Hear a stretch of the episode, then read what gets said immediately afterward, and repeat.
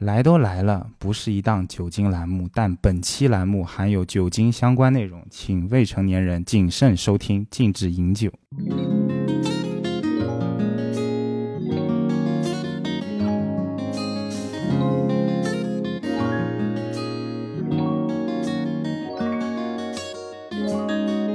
Hello，大家好，欢迎来到来都来了，我是主播丸子。Hello，大家好，我是 Nicole。哎，今天我们这集有第三个声音喽，这第三个声音是谁呢？是一位非常非常会喝酒的朋友，并且懂酒的朋友。欢迎我们今天的嘉宾，来给大家打个招呼吧。啊，大家好，我是小张，我小张，那个小小张，是小张呀，本来你给我铺垫铺的特别神秘，然后又很有品，然后哎，大家好，我小张。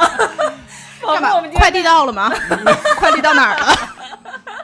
小张啊，全名张翠山，嗯，张翠山，哎，你是在给我人为的制造困难？对对对，让你 Q 我的时候会，你要思索再三。张啊翠山，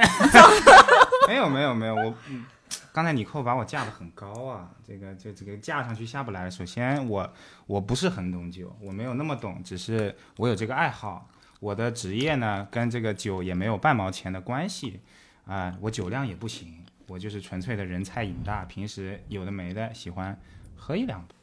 我跟小张其实是在即刻上认识的，嗯，就是一开始在即刻上会看到你经常分享一些你喝酒的体验，然后会对酒有一些这种你自己的理解，所以你大概是什么时候开始喝酒？就是你酒龄大概有多长？嗯，我的酒龄开始认真喝酒的话，算起来应该有五年左右。我以为是也就二十几年吧。当时是因为在申请呃呃出国，申请美国的学校啊、在那段时间等 offer 等的非常焦虑。我本身是一个睡眠状况很差的一个人，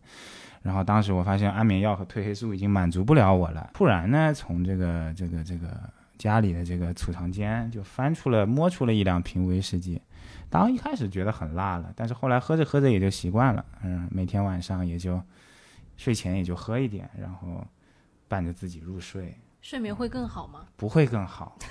不会更好，第二天是会更难受的，但是没有就睡不着呀，嗯，哎，所以你的入门酒就是威士忌吗？对，嗯，对那还挺奇特的，因为我知道很多喜欢喝酒的朋友，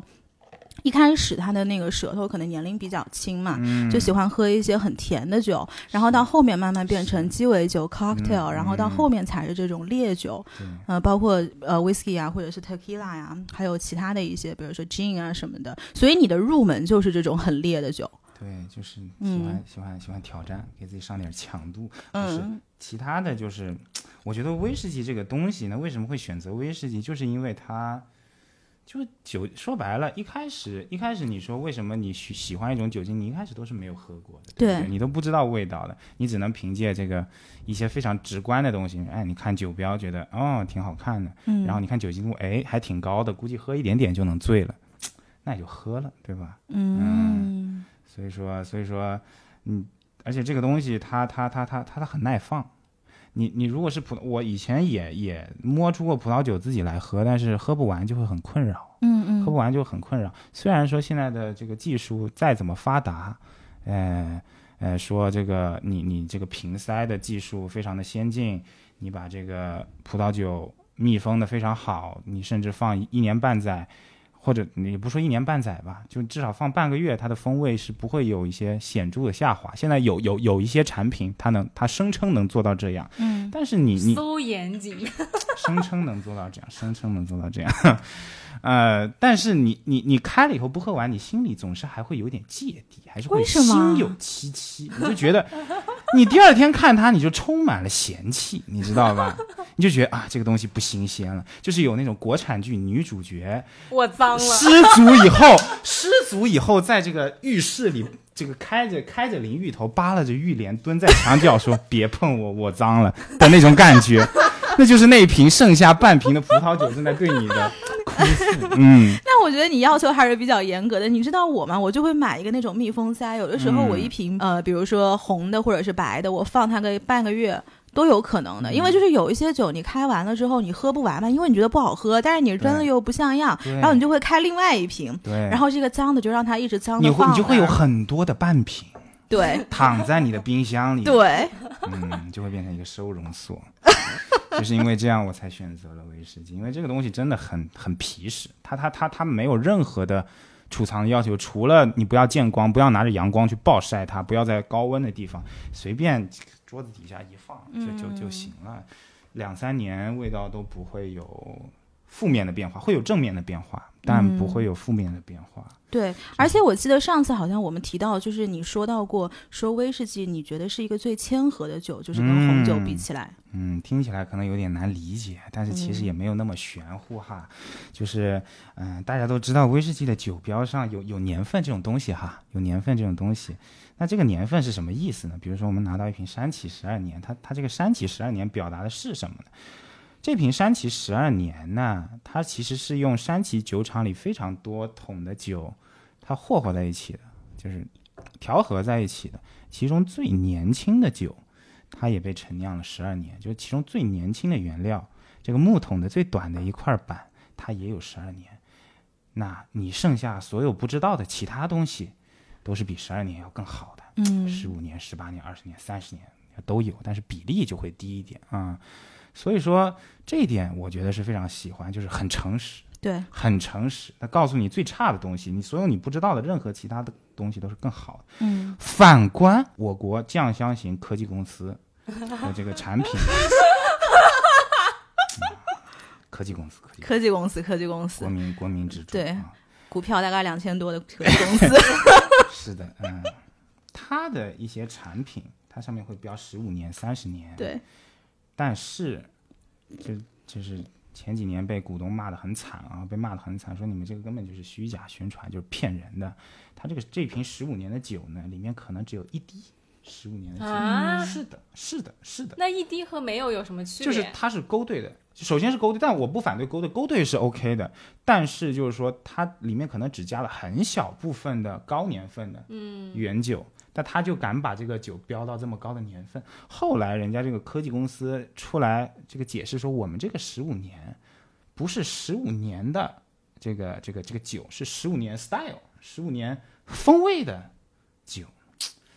他怎么定义这个风味呢？就是说，他把它个东西啊调调和到了十五年的那个口感，是不对，是？喝起来很老呀，嗯喝起来很老呀，很沧桑呀。这个这个是威士忌和白酒的区别吗？我觉得它不是酒种的区别，这只是公司哦，不是的公，司的区别。因为其实红酒也是白酒的，他刚刚说的科技公司的这套逻辑。这这个是行业规范的区别。哦哦，首先呢，苏格兰对于威士忌的定义是非常非常清晰的，对于威士忌的法律法规也是很严格的。它规定，呃，苏格兰威士忌必须它的原料、它的整个制成、制作的工艺、它的装瓶、它的陈酿这些所有的步骤都必须发生在苏格兰境内，且它必须在橡木桶中陈酿至少三年以上，嗯这个东西它才能叫威士忌。嗯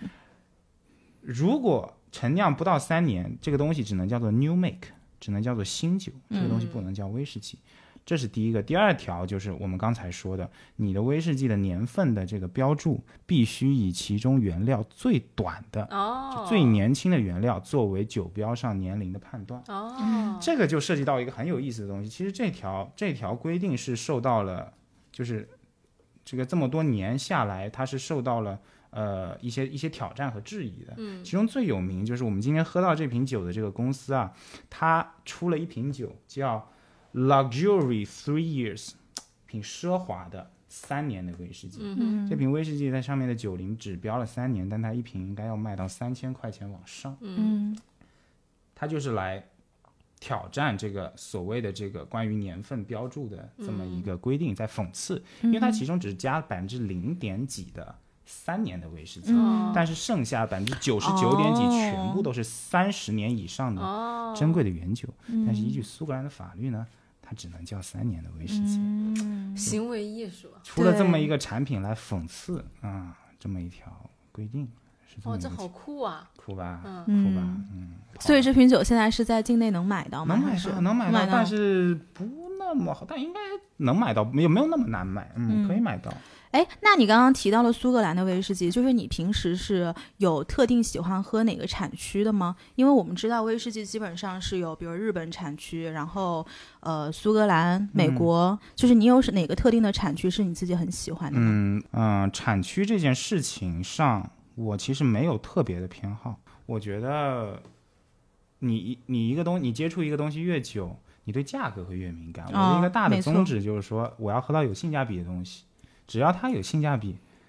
那那那就可以。所以你这个意思就是说，像山崎白粥那种，对于你来说已经哎，这不是我说的，呃哎，这不是我，这就不是我说的，这就不是我说。嗯但是你你你如果要给这些产品做一些客观的评，它好不好呢？它的品质嗯好不好？品质是非常好的，对，但它值不值这个钱呢？它肯定是不值这个钱的。山崎白粥以山崎十二年为例，它现在的价格应该是回落一点了。在二零一九年那段时间，二零一九年后半年那段时间是最最疯狂的。那个时候一瓶大概能卖到多少钱？应该是两千二百块钱一瓶哦左右，但是它的发售价其实只有两百多块钱，折合成人民币。苏格兰的威士忌呢，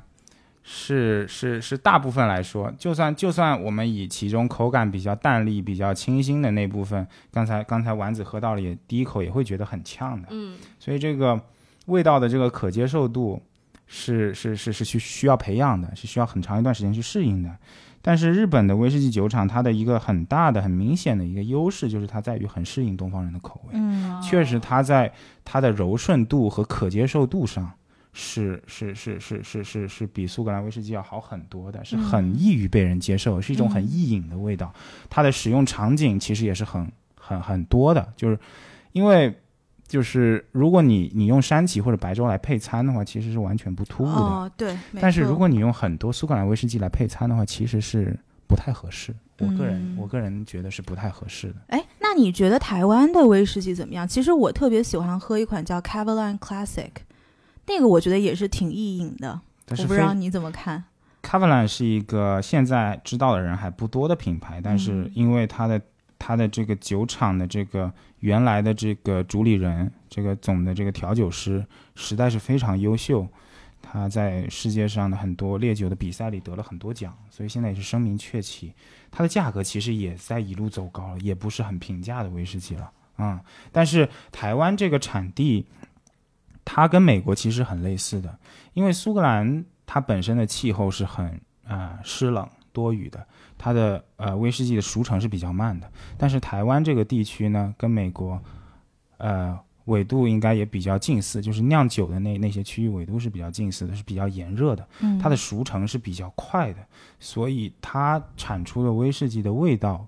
是比较啊、呃甜美浓郁的风格，会和嗯会和会和美国的威士忌有一些类似。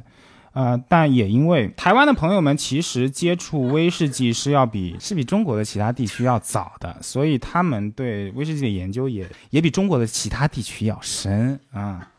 对，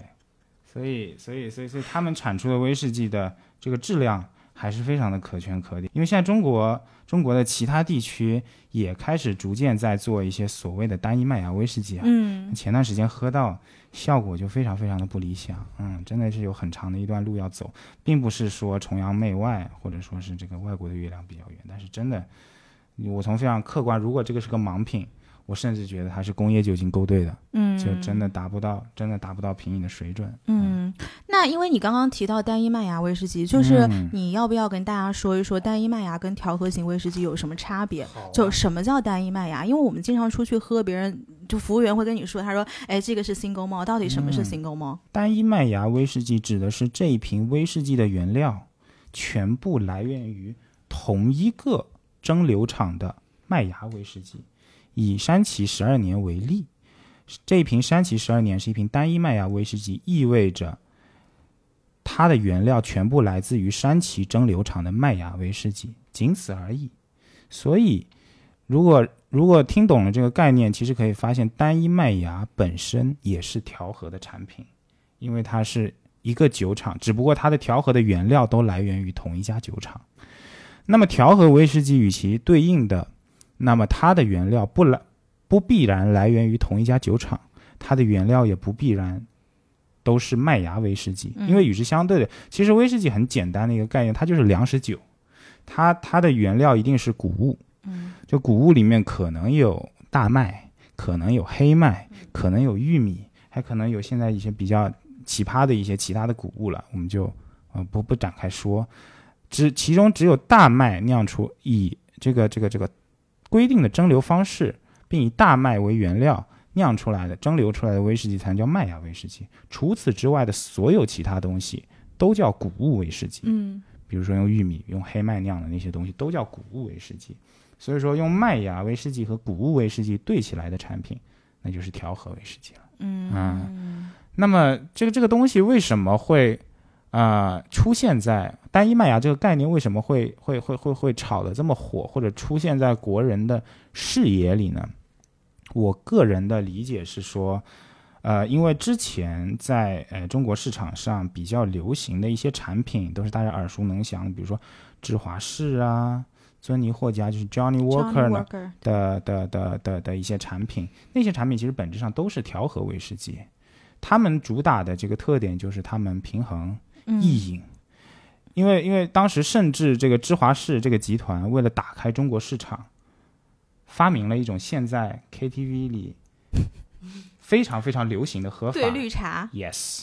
这个东西不是中国的民间高手发明了，而是芝华士集团官方为了打开中国的市场，来来来做的一个推销手段，没想到就火起来，哦至今仍然广为流传啊。嗯所以单一麦芽威士忌它喝起来的味道会更烈、更有个性吗？No, not necessarily。我觉得并不是。我觉得，呃，单一麦芽威士忌它的意义更多的是凸显这个酒厂本身的风格。嗯比如说，它它其实算是一个酒厂本身的标准化的产品。我想做出什么样的味道，我基于手上的这这么多几百几千桶酒，我这么多原料，我能做出一个什么样的味道，是我想呈现给市场、呈现给消费者的。那那那他他想呈现的味道，可能就有浓有淡，有清新有强壮。嗯，这取决于酒酒厂本身的风格了。哎，那我还想问一下，就是威士忌在整个蒸馏过程当中，是不是还有什么差别？因为就是我们知道有一些威士忌喝起来可能会有一点烟熏的味道，嗯，然后有一些可能带一点果味，这是不是嗯跟桶内壁本身的这个环境有差别？这有非常多的，这有非常多的这个影响因素啊，我们没有办法一概而论。但是我我我我我我能确定的是，威士忌的每一个制成里面的每一个变量，最后都会影响到威士忌的味道。嗯这就包括其中最可能可能影响最大的是你蒸馏器的大小。嗯结构，你蒸馏壁和蒸馏槽的这个这个这个体积，还有这个体积的分布，是不是管子的长短也有差别？是的，是的，哦是的，有非常大的差别，有非常大的差别。为什么说麦卡伦它现在，呃麦卡伦是一个苏格兰威士忌的品牌啊，Macallan，它现在卖的很贵，它现在它现在算是这个一线的品牌了。它为什么会能有产生那种非常非常醇厚的味道？其实跟它的蒸馏器是非常的密不可分的。嗯它用的是非常小体积的蒸馏器，它的铜铜蒸馏器是应该说是行业内算是最小的那一档。小体积的蒸馏器带来的直接后果是每就是同样体积的酒液，它会和蒸馏器的接触，这个和铜的这个嗯铜蒸馏器的这个接触会更加的充分，所以说最后出来的结果就会非常不一样。第一个是蒸馏器它本身的结构，第二个是蒸馏的次数。因为威士忌有的它就蒸馏一次就会装到橡木桶里面，嗯有的它蒸馏出来的东西它会再进行蒸馏，所谓的二次蒸馏或者三次蒸馏，嗯这样会进行进一步的提纯，把其中更多的这个这个这个这个这个这个这个芳香物质来进行一个过滤。那这这也是一个很大的影响因素。最后一个影响因素也是最主要的，就是橡木桶的质量嗯和类型啊。呃，因为威士忌如果要量化的话，它可能百分之六十到百分之七十的风味都来源于陈酿它的橡木桶，因为它要在橡木桶中陈酿非常长的时间，一般是最少也会是十年以上吧。你刚才所提到的这个泥煤啊，也是很多很多这个呃很多朋友他所追捧的一种味道。所以说，喝苏格兰威士忌就要喝那种非常非常强壮的嗯烟熏和泥煤的风味。这个泥煤是什么东西呢？这个泥煤的风味又是怎么进入威士忌里面的呢？它是这样的：泥煤本身是什么东西？泥煤本身是一种燃料，嗯它是一种富含微生物的泥炭。因为苏格兰长期这个湿润多雨，它它的泥土里积这个这个，因为长期的这个这个这个这个这个降雨，它积累了非常丰富的微生物啊、苔藓呀、各种各样的植物的这个腐败后被降解以后的尸体啊、动物的尸体啊这些东西，混合了这个泥土，经过一系列烧制、压缩的一个程序，它形成了一块一块的叫做泥煤嗯 （peat） 的嗯燃料。OK，对，那这个味道是怎么进入到威士忌的呢？威士忌在制造的过程中有一个步骤叫做啊、焙麦，所谓叫做或者叫发麦吧，叫做 malting。呃，它需要把泡了水的大麦给烘干。嗯那这个烘干是怎么烘干呢？就是说，你这个麦子在一个锅炉里，下面烧着火，嗯。那这个烧着火的这个燃料嗯。就是这个泥煤。哦，这个泥煤作为一个燃料，然后这个它的这个烟熏熏到了这个麦子里面，嗯，所以这个麦子就会有了泥煤的味道。哎，我特别想问，像你们这种经常在喝酒的人，你们真的除了像泥煤这种很明显的呃环境的味道之外，你能喝出别的一些很小的差别吗？我就记得以前我上那个，我以前上过就是红酒相关的课程嘛，嗯当时上课的时候，老师就会拿一个那个酒鼻子的那一排，大概嗯有四乘六，到二十四个，然后他就让我们一个一个去闻，然后就嗯说、你觉得这个是什么环境下出来的一个酒鼻子？然后他就说，其实这个附近应该是有香蕉，然后另外一个附近应该是有芒果，然后附近一个应该是有花。我说这怎么闻得出来？这不都是一样的吗？就是即便我觉得他们可能混到酒里面，我也不一定能够感受到差别。所以就是像你们这种经常在喝酒的，其实你是很清楚的能知道。这个酒的产区大概是一个什么样的环境吗？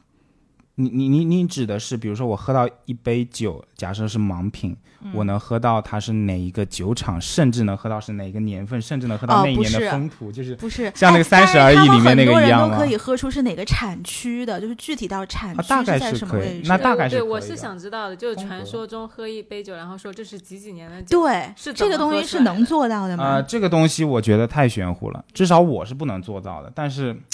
我不知道别人能不能做到啊，我不知道别人能不能，永远不要自我设限，更不要给别人设限。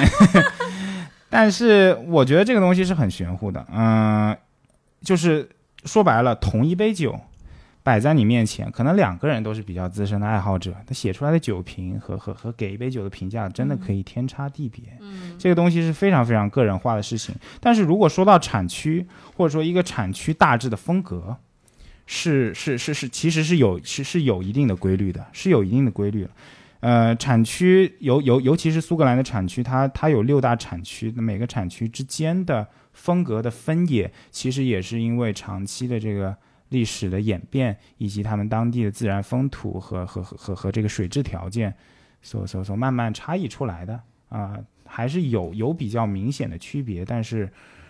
呃，具体到哪个酒厂，甚至是哪个年份，我觉得是很难做到的，因为有一个现在的一个观点是说，我们是否还有必要区分威士忌的产区，我或或者说我们是否还有必要区分苏格兰威士忌的产区？嗯这个产区其实是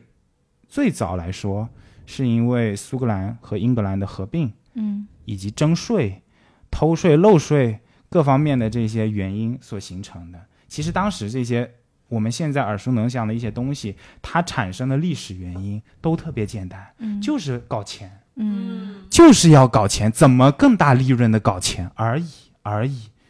就比如说现在炒的非常贵的雪莉桶威士忌，哦，这是什么东西呢？它是怎么出来的呢？就是因为当时一些苏格兰的私酿者，就是一些未经政府认证的、不给政府上税的这么一些威士忌的蒸馏厂，他们为了偷税漏税，把苏格兰威士忌藏在了西班牙雪莉酒的这个酒桶里面，哦想瞒天过海、蒙混过关 啊。那后来发现了，呃，从这里面拿出来的威士忌，从从从这这这个雪莉桶里倒出来的威士忌好像颜色更深，嗯味道也有一些额额外的一些醇美啊，一些一一些甜美，啊，这个东西就火起来了。嗯，所以其实你当初说这个东西我，我们是像现在非常精密的实验，天天去去去去去去琢磨它味道琢磨出来的吗？不是，其实当时的原因都特别简单，就是就是搞钱，就是搞钱嗯啊、所以所以苏格兰一开始威士忌的产区也都是这么来的，但现在因为其实大家随着对苏格兰威士忌越来越了解，每个产区或者每个酒厂的特点也是越来越鲜明的。但是你如果站在酒厂的角度，他们其实也是想做做出一些变化的。嗯比如说大家很耳熟能详的一些呃呃所谓的艾雷岛的威士忌酒厂，嗯艾雷艾雷岛是一个产区啊，其中的威士忌大多数都有很很很很浓重的泥煤的所谓的泥煤的风味。但是大家所可能不知道的是，艾雷岛上也有一些泥煤风格不那么明显的威士忌蒸馏厂，比如说布拿哈本，比如比如说卡尔里拉，它也有很大一部分的配额是在做无泥煤的威士忌。我们再去我们再去以一个固化的视角去去去去理解艾雷岛的产区，有人是觉得不那么必要的。嗯但是如果以一个初学者或者刚刚对这个领域感兴趣的人，来来接触威士忌的话，其实你跟他讲产区，他是能最快的理解到各各个地方的威士忌它的味道的区别的。嗯，嗯所以这就很像初学者，如如我会问你的问题，就是什么台湾、日本、苏格兰、美国都有什么差别、你能知道台湾，说明你已经不是初学者了。说实话，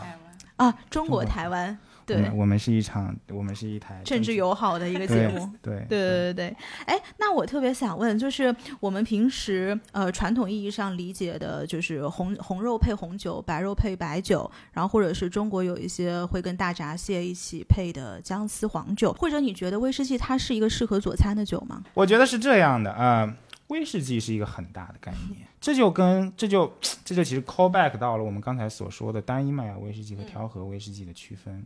因为现在其实我觉得很不好的一点是，大家喝威士忌是有鄙视链的，大家就觉得大家就觉得单一麦芽就高端，你调和威士忌就 low，你就 low 的不行。但是大家所不知道的是，做一款调和威士忌是要比做单一麦芽威士忌难得多得多得多的。因为很好理解的一个概念，现在在单一麦芽所谓的鄙视链的更上游有一个东西叫做单桶威士忌。单桶威士忌是什么意思？它是比单一麦芽更极端的一个产品，它就是这一桶酒，这一瓶酒的原料只来源于这一个木桶，这一个木桶大概能装几百瓶的酒，倒出来就完了，这就是绝版了。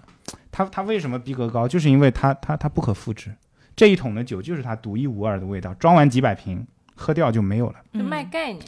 但是其实你转念一想，单桶威士忌对于厂商来说是最简单的呀，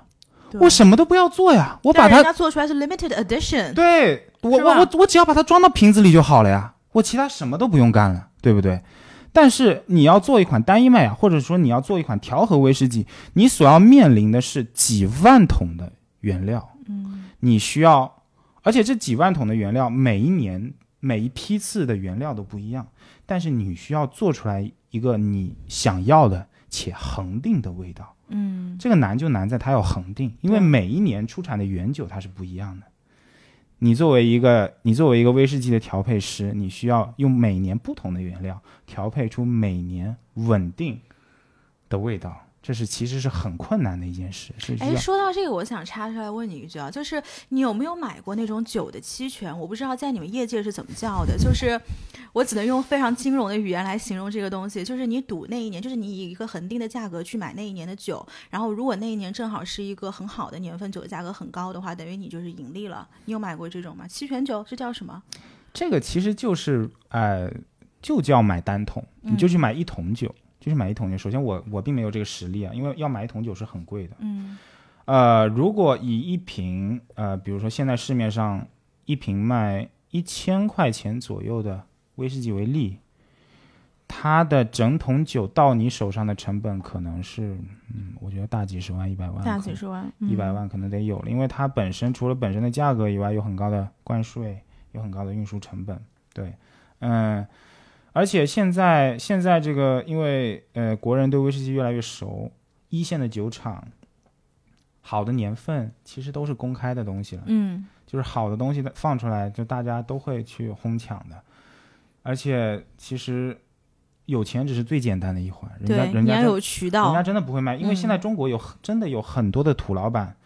妄图收购苏格兰的许多酒厂，嗯不，会卖给你的。就是我觉得现在在国内很多土老板的手上，好像我有一些比较限定年份的威士忌是一种身份的象征。这是没错，就是都甚至都不用到土老板，可能就是我们自己这种打工族，然后他稍微做得好一些，然后他就会说，哎，尼寇哪天你来我们家喝那个什么什么什么酒，然后我们都收藏在那儿的，嗯然后怎么怎么怎么样，就好像对于他们来说，就像女生买了哎，我家有一个 Birkin，你来看看，就属于这种感觉。对，说嗯这是我自己装瓶的，这是贴我的名儿的，这酒标上有我的名字，这整桶酒都是我的，被我包，了。哎那我就问一句，如果说你有这个实力，你会去做这件事儿？我不会去做这件事情，为什么？因为我对，因为因为因为这个事情本质上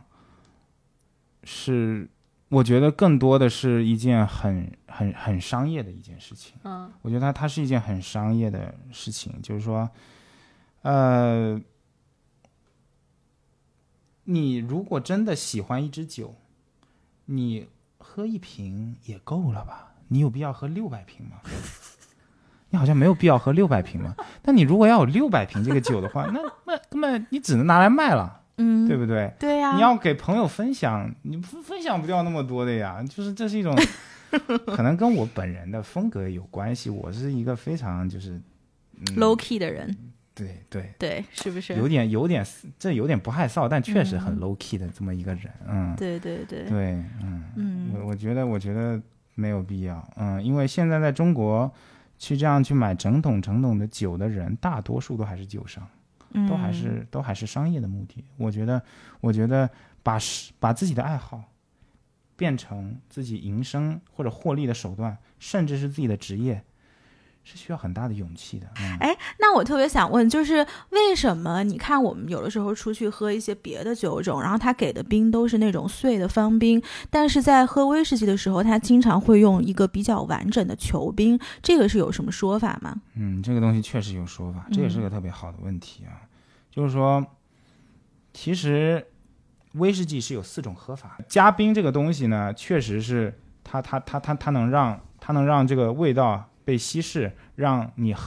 迅速的提高对一杯威士忌的可接受度。但是话说回来，你接受的这个威士忌，你喝到的味道是不是原来他想表达的这个味道？嗯，那那大概率不是的啊，因为是这样，有一个非常有名的一个酒厂的主理人，他叫 Richard Patterson，叫理查德·帕特森，他的他是达摩酒厂。居然能马上这样一把它中译翻这个英文名字，我觉得太厉 害了。这是基本素质，这是基本素质。对，他是一个很知名的叫 Delmore 达摩酒厂的一个原来的首席调酒师，他在业界非常有名，因为他的鼻子非常灵敏，大家非常神之笔，哇，很厉害的一个老人。他有一次走到了一个酒吧里，点了一杯他自己的杰作，嗯达摩的一瓶四十五年的威士忌，嗯非常的贵啊，非常的贵。然后，只见这个酒保给他端上了一个短饮杯，就是一个所谓的 rock 杯，比较宽的那种杯子，里面可以放冰的，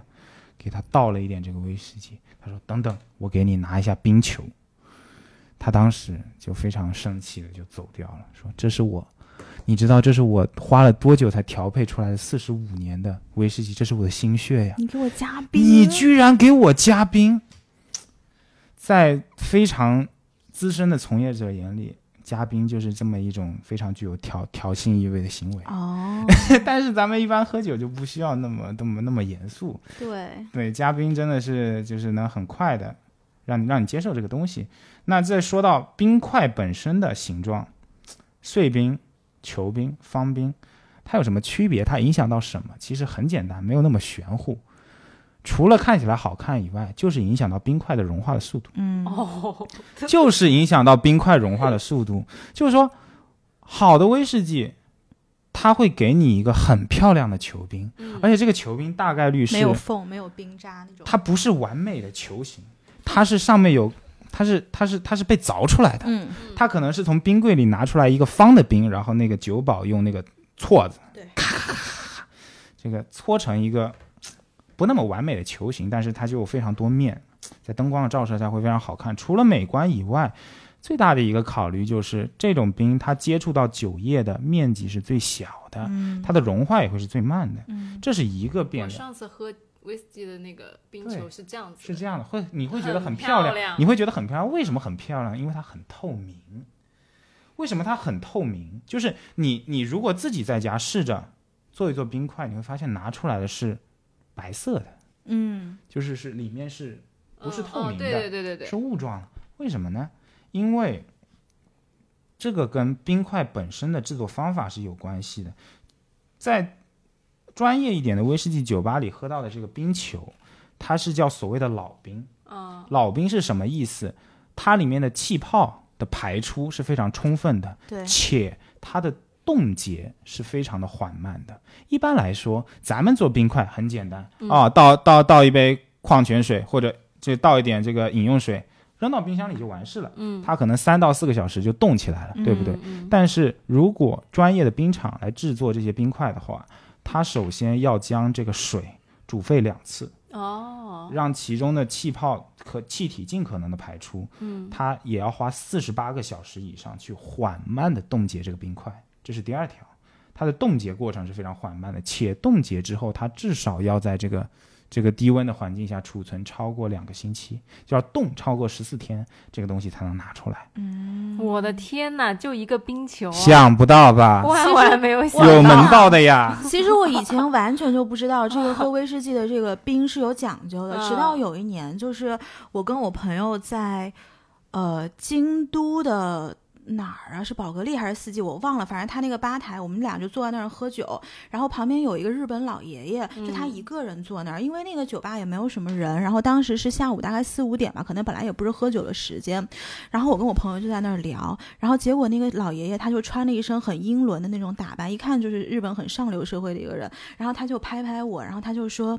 他用那种很蹩脚的日本英文说 "It's It's a good ice"。然后我当时就说什么叫 good ice 啊？然后我当时说这不就是块冰嘛？然后等到后来我才知道，其实这个冰是有讲究的，啊是不是？他们讲好像中间没有那种裂缝，应该是更好的一块冰当，然，当然，就是表示它的那个空气排出是更加充分的，是不对是？对对，这样的冰，哦这样的冰，它的融化会更加缓慢。哦，对于你的威士忌的影响也就会更小，它能在尽量降低温度的同时减少出水量，嗯，哦，所以你的威士忌就尽量还原本来的风味。虽然他给你加这个冰球，其实是不高兴的，但是既然加都加，那尽量就加好一点的，对威士忌影响哦尽量小一点。嗯、这是我今天 get 到的最大的知识 点。大而且而且这个是可以以马上拿出去转述的知识点下次你跟你朋友喝酒，装到你就说你看你这个冰怎么怎么怎么怎么着。我说你知道吗？这个冰其实是怎么怎么怎么样的？你刚刚讲的那些什么庄园，什么谁的名字，然后什么桶、什么单、什么麦芽，我全部都不知道。但是这个冰我懂了。是的，是的，是 哎，那我觉得其实你对于这个酒的知识储备还是特别丰富的。你是有上过什么，就是关于酒的这种教育，就是进行过系统性的教育，还是说你单纯是自己研究？没有这个东西，什么东西都逃不了一万小时定律嘛，对不对？嗯这个其实现在这个这个渠道都很多的，这个各种各样的公众号啊，各种各样的视频啊，都会教你很多关于这个的知识，只是你要不要去看而已。就像比如说现在你扣啊，在准备 CFA。不一定要去报哎班嘛，网网上有就是故意的，网上有那么多视频课程可以去看，都是免费的，对哎，不对？你自己来讲一下这个 CFA 的进度。那个 就是我知道上周我们说了我要考 CFA，然后我觉得来都来了，就是一个弃 flag 的节目，不是你觉得？所有所有在这个节目我跟丸子立的 flag 全都倒了。而且在一周之内，一周之内，然后今天早上我在群里面，然后那个跟文化有限超哥超，我跟说，我就跟超哥说，我说这 CFA 我不考了，我实在是没时间。他说距离节目上线才短短五天，然后我说对，就是这样的，就是不考了。我记得上期我在剪节目的时候，我我的原话对你说，哎，要不我觉得呀，你说你不要跟我说，我觉得我不要你觉得，我要我觉得我。就是要自己考。然后这一期节目就，昨天我碰到尼克，尼克说，我给你推一个电视剧，那个窥探啊，超级好看。我已经几天没有看书了。所以所以摆在桌上的计算器只是假象。我本来还想说，其实你寇很努力，至少我来的时候桌上都摆着计算器。你来的时候我在看电视，好吗？哎，只是个摆设。嗯，太好笑了。不过对啦，就是我觉得，其实关于对于酒了解的这件事情呢，可能更多的还是基于你自己的一个个人的经验。就是你说白了，你要懂，其实你还是要喝的多，你要愿意研究。比如说有像你这样的人，也比如说有像我这样的。其实我上了很多酒教育学校，但是你今天让我说什么，我都说不出来。我觉得，我觉得这个东西特别有意思。你对于酒精的期待是什么？这个其实很重要。我觉得酒就是让我开心的一个工具。对，对于酒精这个东西，你的期待是什么？你你你可以非常快乐的喝呀，真的可以非常快乐的喝。每个人对它的定位是不一样的。对于大部分人来讲，这就是，哎，就是让让让谈话更更加开心，让气氛更加热烈的这么一个。液体的媒介而已，因为我知道你太太其实非常喜欢做菜嘛，就是你们两个在家里有研究出什么哪款威士忌配什么样的菜会是一个最好的 combination？没有，没有。酒配餐这个东西，按我自己的理解来说，嗯，我又要说点大实话了，我这真的是还好，还好我不是从业者，要不然我今天这个节目上去我被搞死了。嗯，我觉得这个东西就是政治联姻，你知道吧？它就是政治联姻，所有人都告诉。就是所有人都知道，其实没有那么合适，但背后有太多的利益在驱动了。因为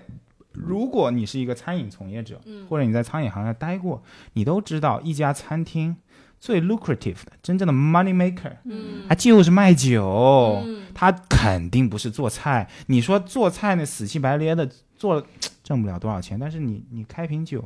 你你你按进货价的两到三倍的价格，你卖出你你只要把瓶瓶盖拧开，是的，money 对不对？就是有的时候去一些比较好的餐厅，然后他的 chef 会给你推荐那种 pairing wine，pairing wine 它一般 sell 的点就是说你这个会让你的呃味蕾特别的 balance。然后一开始我还觉得嗯可能是有点 balance，到后面我觉得哪儿 balance 了？这不就是正常的酒吗？不就是正常的菜吗？我就吃不出那 balance 在里面。而且你说红酒红肉，白酒白肉。那我换一个，我换一个酒呢？怎么怎么弄？就这个东西根本，这个知识根本就没有泛用性。嗯，这个知识只是用于葡萄酒，甚至甚至，你说我现在拿了一个新的，我拿了一瓶自然酒，它配什么？不知道呀。啊，是是啊，不知道啊。那包括现在更新清酒怎么配？呃，甚至现在烧肉呀。那 market 上的 对呀，是吧？但这这都是市场做出来的东西，是不是真的适合每个人的味蕾、每个人的偏好？那你除了平时自己在家里面经常会喝喝之外，会不会也经常跑到酒吧去晃一晃，去体验一下外面的世界？别人调的酒是什么样的？我会去晃一晃，而且对，而且我一般就是自己去晃一晃。我我这个人真的是喝酒、喝酒、喝酒方面真的是比较。孤独的一个人哈，你常年是在北京是不是？是是，常年是在北京。呃，那你觉得北京的酒吧跟上海的酒吧有什么区别吗？其实其实整体的风格来说区别蛮大的。我们我们不聊一些，呃，我们不聊一些这个呃具体的店比较次的。嗯嗯。我们我们如果用最顶级的，哎，最顶级的去对标，会发现其实类型是很有区别的。怎么说？在上海其实比较有名的酒吧，比如说啊，苏 u 或者比如说 Sober Company，或者说 Speak Low，它的整体上的风格都是它的店会比较大，甚至有挑高的设置，然后它会会会会会比较欢快。Speak Low 哪儿大呀？还是还这个这个比北京大吗？北京酒吧这么小吗？北京的酒吧，呃，好的话就是我我比较喜欢去的好一点的那那几家，八到十四个座位。哦，这么小？OK，对，我觉得速度也很小哎。No，No，我也觉得他讲的几家其实都还挺小的，对啊。但对于我来说，其实是算很大的酒吧了。哦，没有没有没有对比。你看北京跟上海的差别，我俩都觉得那两家小，然后他觉得挺大的。那家可小了。对对，北京的酒吧会会呃会真的是日本的那种非常非常隐蔽、非常非常安静。且非常非常小的那种 Speak Low，like Speak Low Speak Low，不是上海那家品牌叫 Speak Low 的酒吧，它是真正的所谓的 Speak Low，嗯，就是它的音乐其实也是比较舒缓、比较安静，会开的比较小，然后它一般会比较介意你高声说话的那么一种场合，那么一种场合是一个非常非常私密的一个场合了，一般也开在不太好找的地方，嗯，他们也不不不怎么做宣传。比比较依赖口碑和口耳相传，因为总共只有十几个位置，嗯，我要太火爆了，那大家的体验都不好呀，都都外面还比如说。呃，你你还在这里喝着，你发现后面有个人站着，就直直直勾勾的盯着你，等着你什么时候离开，你肯定也不舒服，对不对？对，嗯，所以说，你知道我在北京啊，一直有个遗憾，嗯就是你们北京不是有一个那个天堂超市吗？嗯，我特别想去，然后我没有一个朋友愿意带我去。可是那就是个买醉的地方呀。对，就是我总是在公众号上看到他，就有很多老外站在门口，然后想在那儿买醉，你知道吗？不是，就是那个地方，我觉得对于我来说是个很猎奇的地方。每次我就说，我说我想去那儿，没有人愿意带我去。但是但是说出来你可能不信，我没有去过那个地方。我觉得有可能的，就是你说，如果你去的都是那种非常隐秘的小酒吧的话，你肯定不会去过像天堂超市这样的。对，但这个东西，disclaimer 一下啊，求生欲一下，这个东西没有好坏啊，只是只是嗯爱好不一样而已，爱好不一样而已，爱好不一样而已。嗯对对，嗯，我比较喜欢那样的地方是，可能是跟喜比较喜欢在喝酒的时候独处是有关系的。所以，我可不可以理解为，其实你不太会去那种很标准化的酒吧？因为其实对于我来说，我觉得上海你刚刚讲到那几家都是比较标准化的品牌。你知道，我去北京最常去的是 Bulgari 的那个 Lounge，嗯那个是我最常去的一间。嗯但是那个不是我自己的选择，因为每次都是跟朋友一起嘛。嗯然后，但是他调出来的酒就是非常标准化，就没有什么特别的呃新意，肯定也不会喝到像你这种隐秘酒吧会喝出来的东西。不不，这个可能也是可能也是呃一个一个一个一个误区了。嗯，首先，第一个要调出标准化的味道，其实不是很容易的一件事情。其实不是很容易的一件事情，嗯因为我注意到，其实现在很多朋友会自己在家调酒，会自己他他他突然就来了兴趣，自己就啊买了各种各样的杯子，买了 shaker，买了那个壶，对吧？买了各种各样的糖浆，买了各种各样的基酒呢，在家啊我摇一个，哎，我们家就有哎，摇一个，你发现待你要是会的话，你待会儿可以来一下我。不会，嗯我首首先我不会啊，我我的一个我的一个思路就是永远把专业的事交给专业的人去嗯做啊，对，呃，你会发现自己摇出来的味道还是和酒吧里摇出来的味道是挺有差距的，嗯挺有差距的。对，二一个是说你我去到那一些酒吧点的是什么酒呢？嗯点的其实都是，Spirit 其其实都是最常能见到的酒。就是最常见的鸡尾酒哦 OK，最常见、最常见就 gin tonic，你信吗？我去那些酒吧，我点 gin tonic，点 Negroni，Metropolitan、对点这些东西 on the Beach，呃呃长长岛冰茶和莫吉托可能就不怎么点，但是其嗯他的确实会点，嗯因为因为嗯，你你你你喝多了，你会发现其实最考验功力的，或者说最值得玩味的。还是那些经典的鸡尾酒。嗯你一开始你你出于对一个酒吧的好奇，你可能会看一看它的 seasonal list 上面会有什么特调，你会点，但嗯再多去几次，你还是会发现你只会点那些经典的嗯，鸡尾酒那些其实，你说为什么一个经典的鸡尾酒它的调料可能只有二到三种？其实一般就是一种烈酒加一个呃利口酒，或者说是其他类型的调味酒，再加上一些糖浆或者甚至是白糖，特别简单的原料，嗯，再加上冰，呃，仅此而已。它的味道能有那么大的区别？就是、对，你就让我想起现在上海其实有一种卖酒的方式是，你可以有，就是它是 step by step，你可以做 step one 到 step four，然后比如说 step one 是你要什么样的基调，比如说今天我想嗯喝一个酸的，或者今天我想喝一个对 herb，然后你会选一种基酒，比如今天我选 gin 或者是选 tequila，然后后面我大概要是什么样的一个方向，就是你每一步它会给你配起来，但实际上你到第一步到第四步选完之后，你会发现其实它没有那些标准化的，你刚刚我们刚刚讲的那些酒来的好对。喝。对，嗯。但这个东西是很有门槛。你刚才提到这个东西，其实就是无酒单的酒吧，对，对不对？它是嗯没有酒单的，它就非完全的个人定制化。但完全的个人定制化的这一种模式，其实是需要非常高的水平才可以做的，对我每次点我都觉得这不好喝啊。不是不是不是谁都嗯，可以做到的。就比如说我去到北京三里屯的某个之前的酒吧，哦，朋友跟我说，哦，这个无酒精的呃无酒单的酒吧超级牛逼，你要不要去试一下？然后他问我说，你我想要什么样？我非常清晰，我我确定我非常清晰的跟他表达了我的需求，但是他给我出来的东西并不能达到我想要的感觉，嗯。这是真的是不容易的，真的是不容易的，真的是不容易的。所以说，嗯，很多酒吧现在就是为了去快速的博得眼球，快速的获客，快速的获客，去炒概念，炒这种呃所谓的五九五九单酒吧的概念，让人觉得很有逼格，但是其实嗯做出来的东西往往不尽如人意。这就是说白了，就是你走路都什么还没学好，你就想学着跑，嗯。就是哎，我觉得你这个说。的是有挺有道理的。上上周的时候，我跟人家去吃一个 brunch，然后我当时其实是挺想喝酒的，结果他们不是会有那种早午餐的酒单嘛，嗯然后拿上来我一看，我说这都是什么东西啊？然后我就说，要不你给我调一个 mimosa 吧，嗯就是不是很经典的那种 brunch 的配餐酒嘛。然后结果后来那个 bartender 他。他调了，我不知道他是怎么调，他是看着 recipe 调的还是怎么样？我调出来上来是真的是不太行，就是他真的就是连走路都没有学会，然后就弄了一堆花里胡哨的东西。是的，是的嗯，那你就是在你的喝酒历史上，你有呃遇到过什么让你觉得很开心或者是很尴尬，就是值得拿出来给大家分享的一些故事吗？嗯，我觉得是这样，嗯，永远在很私密的场合，就是能发生一些意想不到的事儿。嗯，就发生一些意想不嗯到的事情。因为其实喝酒的圈子，嗯、往后喝其实不大的，就是这么些人，就是其实很多人都说，就是这个爱好者圈子里自己都说，每次加到一个新的威士忌群里，发现都还是那些老熟人。嗯，五十个威士忌的群友在一百个威士忌群里，就是一种狡兔三窟的概念，你知道吧？我们懂的，就是跟现在对的播客听友群呃是一样的。啊，来了来了，老弟，又是你，又是又又又见面了。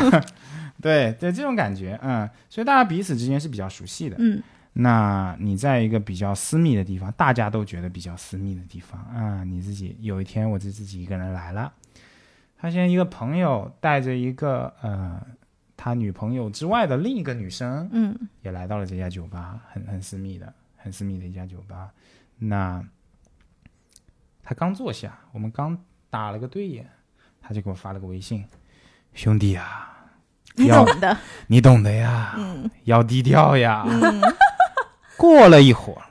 酒吧的主理人给我端来了一杯很贵的威士忌，我自己都平时都不舍得点呢，一杯要五六百块钱的威士忌，就三十毫升，很贵了吧？嗯，很贵很。贵了，平时不舍得点的。说，我说我没点这个呀。他说，是隔壁的那位先生 送给你的，是隔壁的那位先生。我当时整个人真的汗毛都竖起来了，嗯汗毛都竖起来。我觉得他下一秒就枪要掏出来了，你知道吧？就是那种 trick or treat，你知道吧？要么喝，要么死，对对对对。然后我看了他一眼。他意味深长的对我笑了一下。那杯酒真的很好喝，但是我喝的真的心惊胆战，我喝的真的并不快乐。嗯就是真的，这种酒吧里会有很多的秘密的。如果你是一个酒吧的主理人，你在吧台后面，我为什么想当一个以后想当一个酒吧的小老板，就是因为真的每天能接受到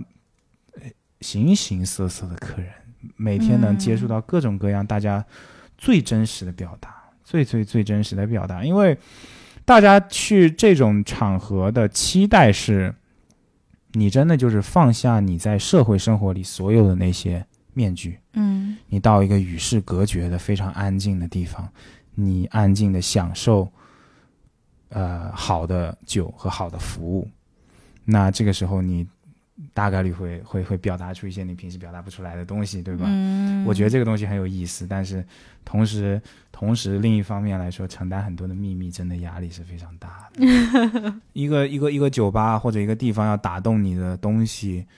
除了酒本身的出品之外，真的有非常多的部分。因为喝酒这个东西其实和吃饭是还是有一点不同的。嗯，因为我如果要去找一家餐馆，我的标准是特别简单的，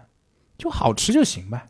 我不在乎，我不在乎，呃，我不在乎它的环境怎么样，我甚至有时候可以不在乎价格怎么样，我也不在乎老板的脾气怎么样，因为其实有非常多的那种老板他是特别有脾气的，比如说、嗯。哦，我我不接受你你直接来，我只接受预定，我的菜就只有这些，而且我的菜还不咋便宜，但你只要做的足够，味道做的足够好，我是愿意买账的。嗯就吃饭的情况，但是喝酒是很不一样的一个呃一个一个一个一个语境了。就是你其实去喝酒，你是寄托了一些情感的诉求，或者是一些压力排遣的诉求，你需要的是一个完整的好的体验。那体验这个东西，除了味道，除了这个出品以外，就会有很多其他的维度了，嗯包括服务，他会不会在一开始给你递一个热毛巾，嗯，让你让你让你擦擦脸、擦擦手，他会不会认真的打扫自己的吧台和注意到视线里你视线的捷径，它的陈设，就是说我去到一些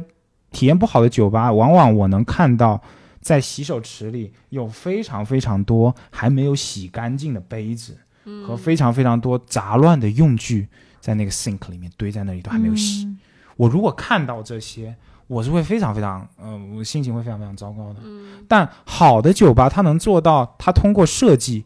让你视线里目之所及，你能看到的东西都是非常整洁有序的。嗯，这其实是一个非很多很多，但这样说有细节，对嗯这样说很 picky，但是喝酒这个事情确实，